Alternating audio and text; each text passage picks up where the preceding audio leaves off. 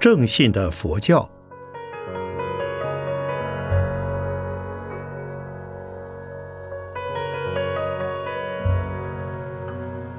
圣严法师著。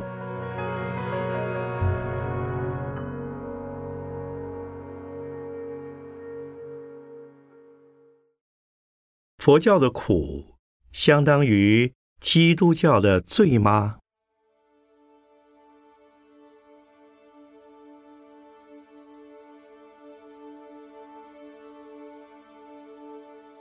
一般无宗教信仰的学者，的确是做如此观的。他们以为佛教也好，基督教也好，劝人为善，总是一样的。从这劝人为善的基础上，他们就顺理成章地推想到，佛教的苦和基督教的罪，当然也是一样的了。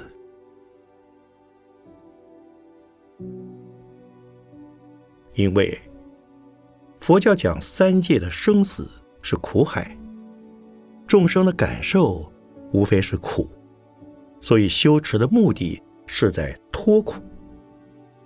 基督教讲人类都是罪人，是由人类的第一对祖先亚当和夏娃不听上帝的警告而偷吃了伊甸园的生命和智慧的禁果，所以人类有了生命和智慧。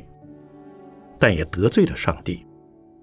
上帝要罚亚当和夏娃的子子孙孙都要受苦，这就称为人类由第一代祖先遗传下来的原罪。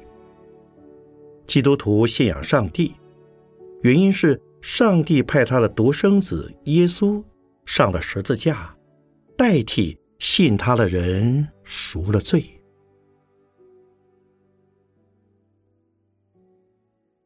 事实上，佛教所讲的苦与基督教所讲的罪，根本是风马牛不相及的两回事。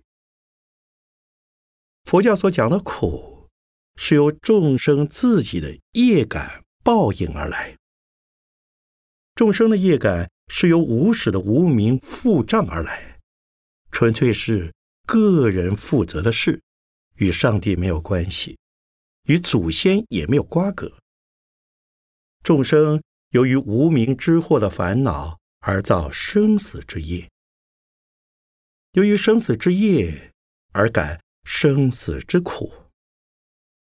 正在感受生死之苦的生死之间，又因生死而造无名之祸。就这样，由祸造业，由业感苦。因苦生祸，祸业苦三者连成一个生死之流的环状，头尾衔接，周而复始，永无了期。因为祸是苦的种子，业是苦的阳光、空气、水，苦才是祸与业的结果，也唯有结果。才是真正的感受。所以佛教要把生死之流称为苦趣或苦海，所以要求超越这个生死之流，而不受生死的束缚，自由生死、自主生死、不生不死，便是解脱的境界。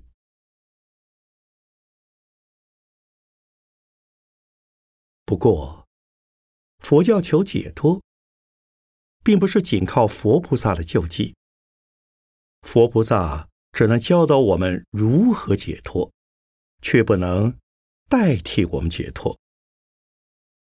这与耶稣代信他的人赎罪，根本不能相提并论。因为佛教不承认众生是由上帝的惩罚而得罪。尤其不承认人类祖先的罪会遗传到子孙身上，正像罪不及妻奴一样的简单明了。上帝不能代人赎罪，也正像我吃饭不能使你饱一样的简单明了。佛教脱苦的基本方法是戒定慧的三无漏学。戒是不应做的不得做，应做的不得不做。定是心的收摄，不是放逸，也不是懈怠。慧是清明的睿智，认清的方向，努力精进。所以，佛教的脱苦绝不等于基督教的祈怜上帝代为赎罪。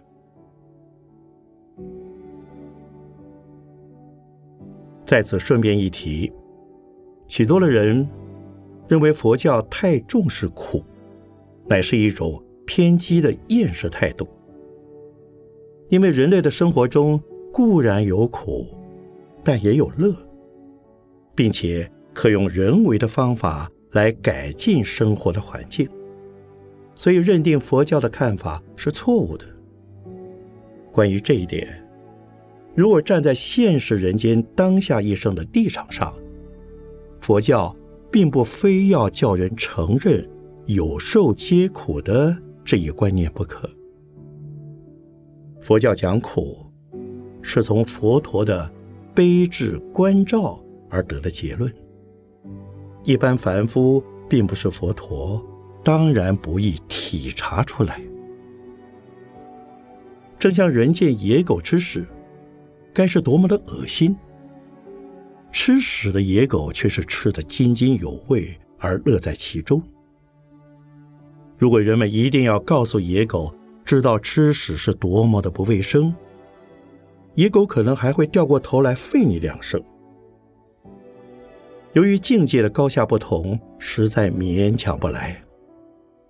因为佛是站在生死之流的岸上来看生死流中的众生，乃是唯苦无乐。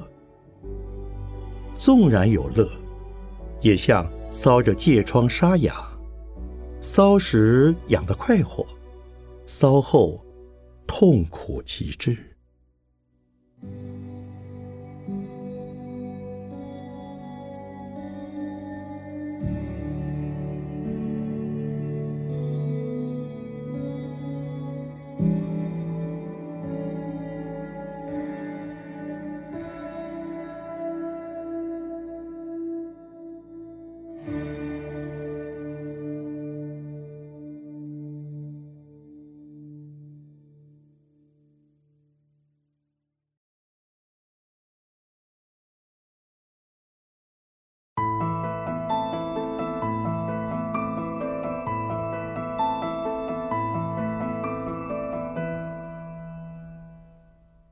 佛教相信上帝的存在吗？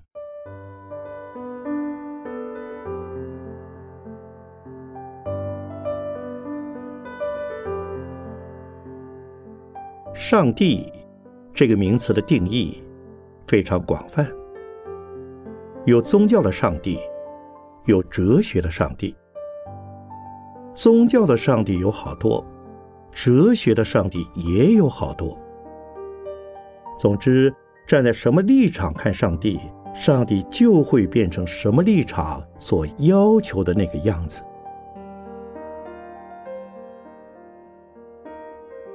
耶教说，中国儒家的天或上帝，就是耶教的上帝。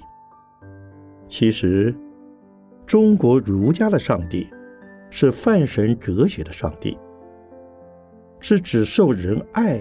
而不能要求他来爱人的上帝，也是所谓不可知论者的上帝。耶教的上帝却是人格的神，是外于宇宙的创造主，是万能的主宰神。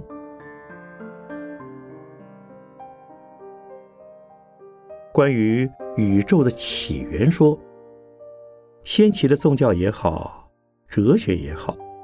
往往是先信神话的。希腊以宙斯为众神之主，罗马以朱彼得为众神之主。印度古代的神很复杂，而且时常变更他们的地位。印度原始神是特尤斯，他与希腊的宙斯及罗马的朱彼得是同一语。但在吠陀神界最有力的，却是婆罗那。空界的大神是因陀罗，地界的大神是阿奇尼，地狱神为耶摩王。所以，印度古代是近乎多神崇拜的。后来的印度教，对于上帝、创造主，有说是大梵天，有说是大自在天，有说。那罗延天，终于结为三位一体的观念，而以大梵天为创造者，那罗延天为保护者，大自在天为破坏者，其实是一神的三种面貌而已。现在的印度教崇信罗摩、湿婆，乃至佛陀。也成了他们的上帝的同意。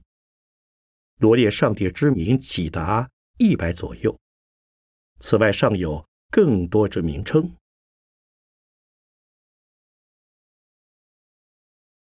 中国道教的上帝是玉皇，这与儒家的上帝不同，与耶教的上帝不同，与印度教的上帝也不同。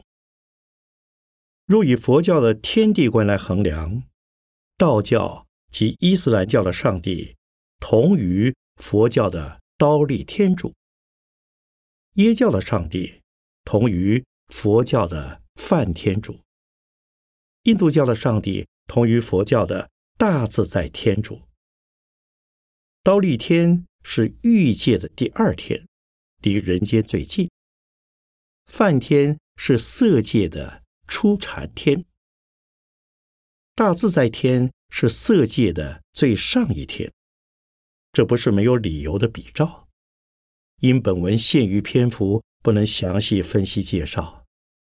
如有兴趣，不妨将各教的上帝观拿来跟佛教的三界二十八天的境界相互对照一下，就可一目了然了。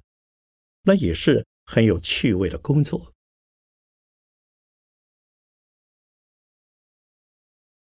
因为各天的天主都有若干骄慢的习气，对他们的属下臣民总喜欢说，只有他自己才是独一无二的造物主或主宰神。正像人间的君主，往往喜称自己是寡人，除他以外，天下再没有比他更大的君王了。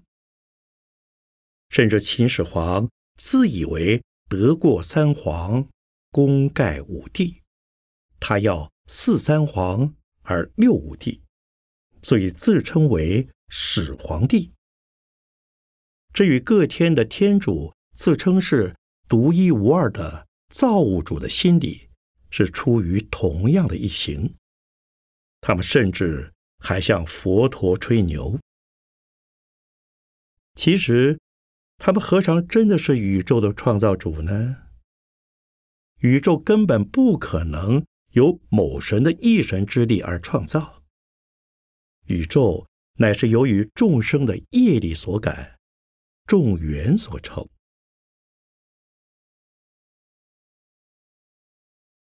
从这看来，佛教的确承认上帝的存在，但却不相信上帝是宇宙的创造主。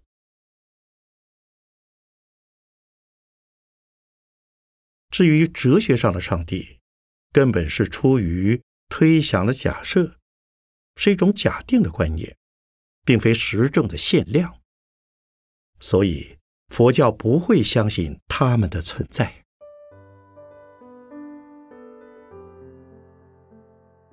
也许有些神教要说上帝有惩恶赏善的权威，佛教徒就不怕上帝吗？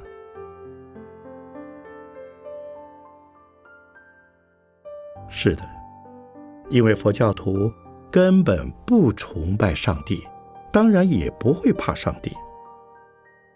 佛教徒相信三界之内的一切善神，包括上帝、二十八个层次的天主在内，他们都会信奉佛法而拥护佛法。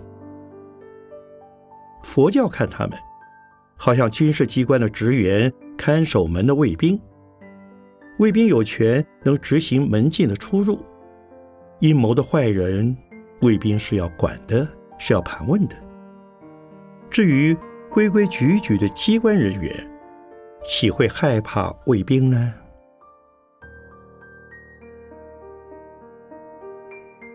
佛教不以为上帝有创造万物的能力，也不承认上帝有主宰众生祸福的权威。佛教看上帝，也只是六道众生之一。不过，由于他们过去世中所修的福报，而使他们生在天上享乐罢了。纵然上帝会参与人间的祸福事业，那也是由于人类自身业力所感而来。所谓自助而后人助。所谓自侮而后人侮，就是这个道理。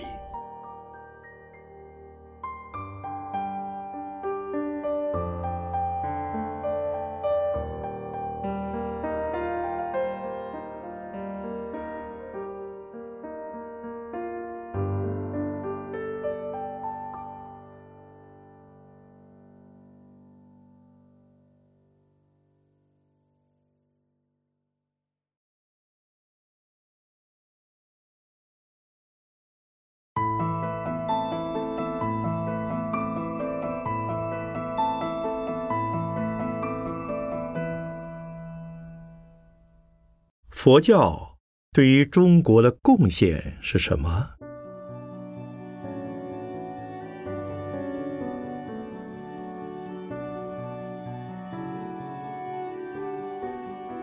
一些思想贬狭的儒家学者，直到今天尚在闭其两眼、力竭声嘶的大骂佛教。其实，到了今天的中国文化之中。除了最近进口的舶来品之外，几乎已很少不曾参入了佛教的色彩。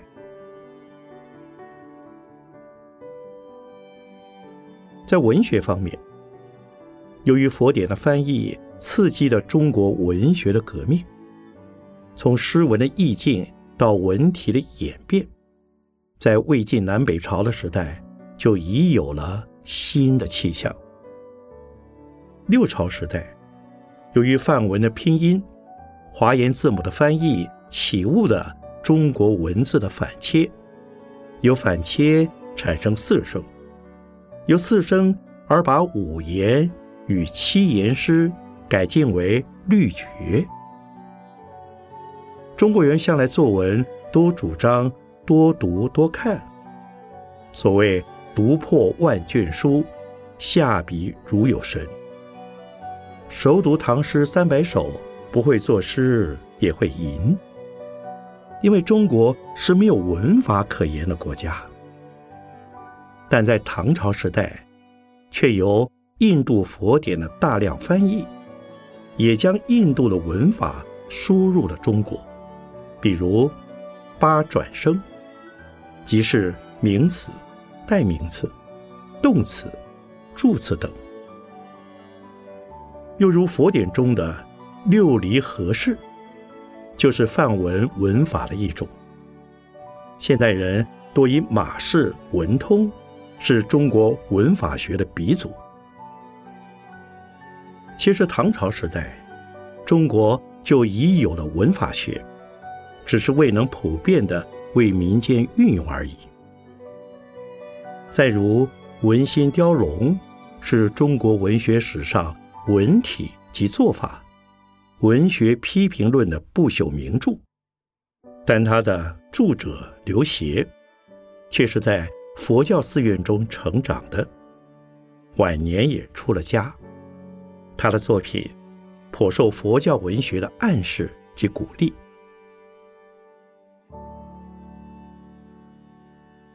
到了唐代以后的文体，都能近于写实而顺畅，乃是受了佛教文学的感染。经隋唐而至宋代，谈词小说或平话的出现，那是受了佛教所用变文的影响，近乎语体的唐宋诗，如白乐天及苏东坡等的诗，是因禅宗的宋古以及寒山拾得所作深入浅出的新诗而来，乃至梁启超先生要说。中国古诗中的第一长诗《孔雀东南飞》，是受马明大师所作《佛所行赞经》的影响。唐代的禅宗朱大师创用白话的语录体，说明佛法的要义，因此而有宋明理学家的语录出现，完全是学自禅宗的笔法。明清的小说是由平话及拟平话而来，小说中有诗为证的风格，散文之后以韵文作结的形式，以及谈词里的说白与唱文杂夹并用，明明白白是受佛经中常行与寄送并用的暗示。由于佛典的翻译。也为中国增加了三万五千多个新语。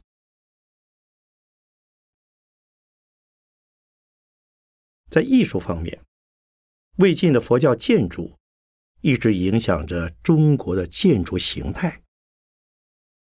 佛教的建筑虽不如晋世西洋的实用，但却由于佛经中叙述天宫及佛国净土的施设，力求。艺术化建筑物的布置点缀、庄严雄伟，都是原始印度佛教的特色。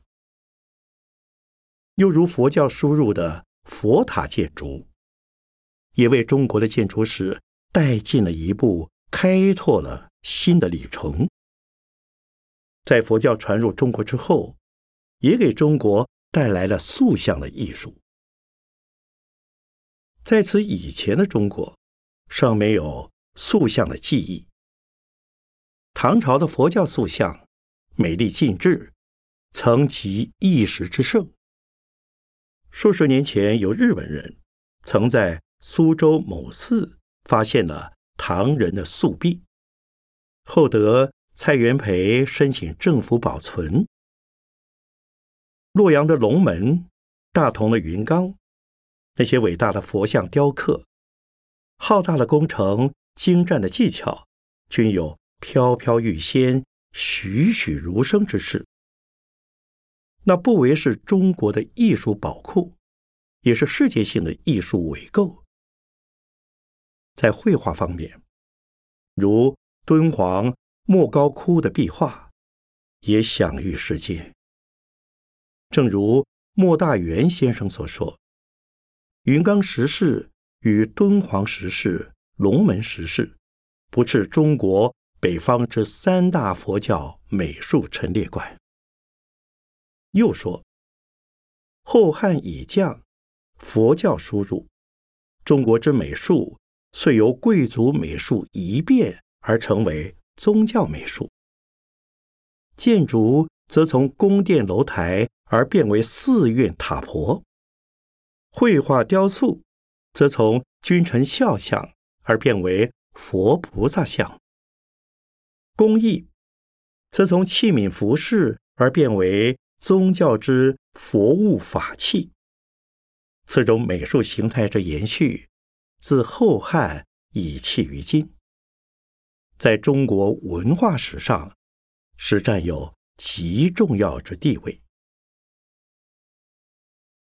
由于佛教的许多碑碣的保存，也为中国的书法储蓄了无价的财富。许多名家的字迹多由佛教的流传而得遍及民间。虞山梵拜是受了佛教梵音而来的中国音乐。从敦煌石室的发现，知道在冯道的印刷术之前，佛教于隋唐时代就已有了通俗宣传的刻板印刷品。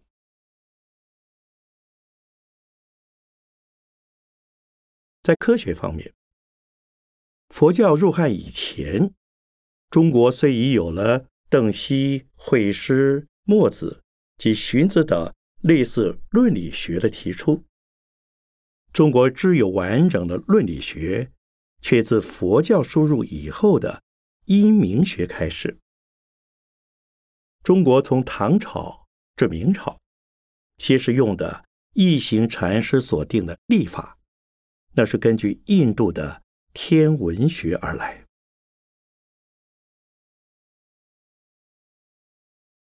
在哲学宗教方面，佛教初入中国时，道教的排斥很大。但到了魏晋时代，讲佛学的引用了老庄，讲老庄的也引用了佛经。从此之后。道教典籍的日益完备，在许多方面都是取材于佛教，比如地狱及阎罗的观念，道教便欣然的接受了，也运用了。在佛教未来之前，中国没有阎罗的印象。到了宋时的全真教，根本就是佛化的道教。由于禅宗的启发。宋元明的儒家理学的出现，根本就是禅化了儒教。虽由于偏执他们的门户之见而反来抨击佛教，他们却是坐在禅床上骂禅。禅宗仅是佛教的一支。宋明的理学家却连对于禅宗的法门。也只浅尝半口，而不敢深入，唯恐在深入之后会迷失了他们自己的立场。朱熹看的佛典较多，朱熹就有这样的体验。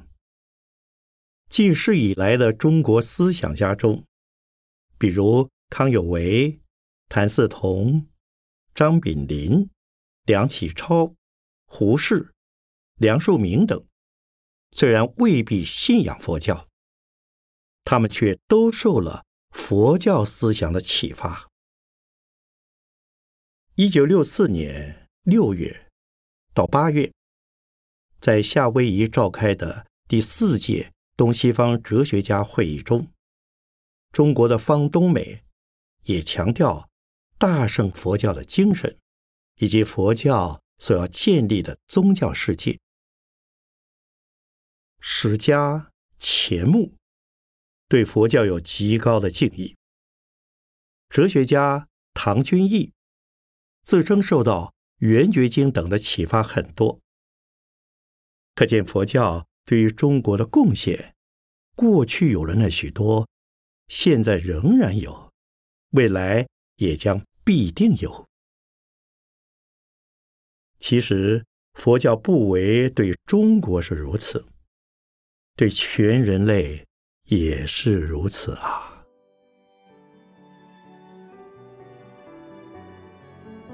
在民间的风俗方面，中国原有的儒家信仰是着重于现实人生的建设，无暇推究生前与死后的问题。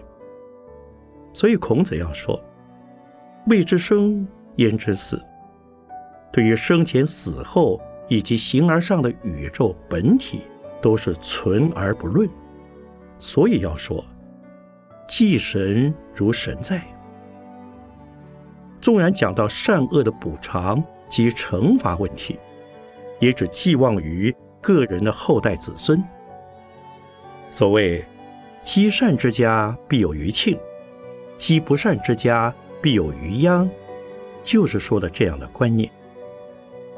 其实，从现实的史实上看，寄望于子孙的果报是不可靠的。因此，自从佛教传入之后，种瓜得瓜，种豆得豆的因果观，为中国的民间带来了新兴而有力的希望。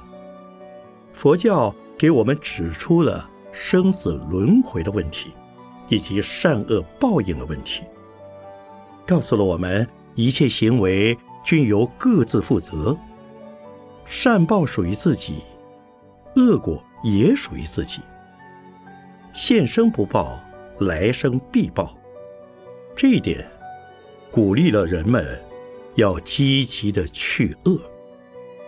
这一观念对于千百年来的中国民心社会的安定与影响之大而且深，实在无法估计。